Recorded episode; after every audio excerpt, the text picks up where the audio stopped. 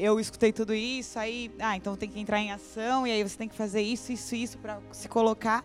Só que aí você entra em ação também não resolve, porque você tem que entrar em ação todo dia. É tipo consistência. E essa é a parte difícil. Né? Porque você entrar em ação, às vezes você vai, sai daqui, faz um monte de coisa, mas aí passa uma semana, passa duas, e se você não continuar fazendo, não vai para frente. Só que o que eu aprendi, assim, o que, que eu observei, porque eu tinha isso, né, de ir e depois senti que não estava indo mais. Então, assim, eu passei a observar o que estava me impedindo de ir para ação. Em vez de ah, tentar forçar, forçar, não, mas eu não estou conseguindo entrar em ação. Mas o, o que está um passinho atrás, né? O zoom out. E olhar para o que estava me segurando, entender aquilo. Então era uma outra ação. Né? Era trabalhar o que estava me bloqueando para conseguir entrar em ação. E aí a coisa fluir de uma outra forma. E quando você não conseguir entrar em ação, como a Paula fala, né? Não deixar que um tropeço se torne um tombo. Uma queda.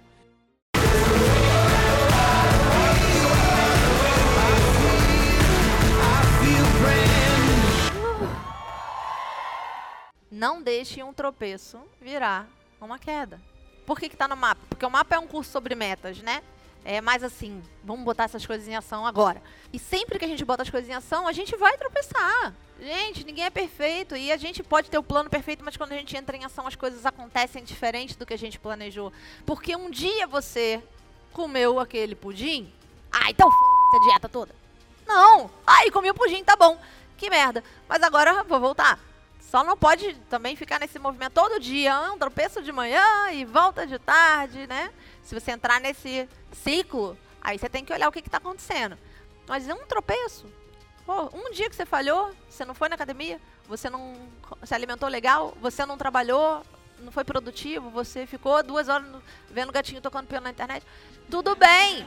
Foi uma vez só, não precisa se repetir. Só porque você já passou. Porque a gente tem uma coisa muito legal. Existe uma coisa que eu não sei como fala em português, você que é gringa me, me instrui aqui, que chama sunk cost. Eu vou dizer, dar um exemplo perfeito. Todo mundo já viveu isso. Você entrou numa fila de alguma coisa. Aí a fila não anda. Aí passa 10 minutos. Aí a fila andou. Mas nem anda, não tá devagar. Ela não anda, não se mexe. Mas você já tá lá há 20 minutos. Aí você pensa, não, cara, eu vou desistir desse negócio. Mas aí você não desiste. Por quê?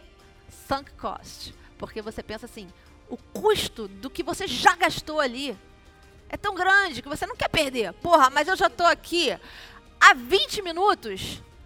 Eu não vou sair agora, porque senão eu vou perder esses 20 minutos. Aí você fica mais 20 e a fila não anda. Aí você pensa, porra, mas agora que eu não posso sair mesmo. Já fiquei 40 minutos nessa fila. Não é?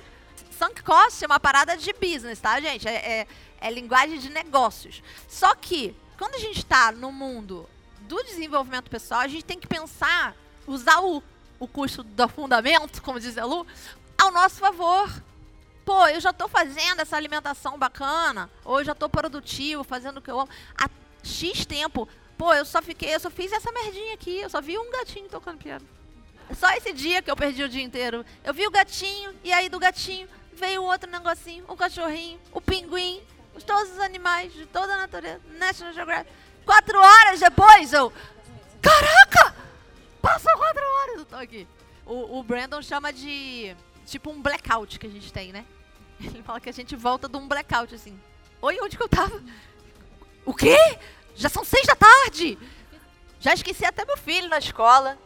E aí, a gente tem que usar o, esse, essa ideia do sunk cost ao contrário. Pô, mas eu já fiz tanta coisa, cara. Agora eu vou largar por causa de um tropeço. Eu vou deixar esse tropeço cagar o meu projeto inteiro, todo o meu sonho, a minha meta toda. Não. De jeito nenhum. Claro que não.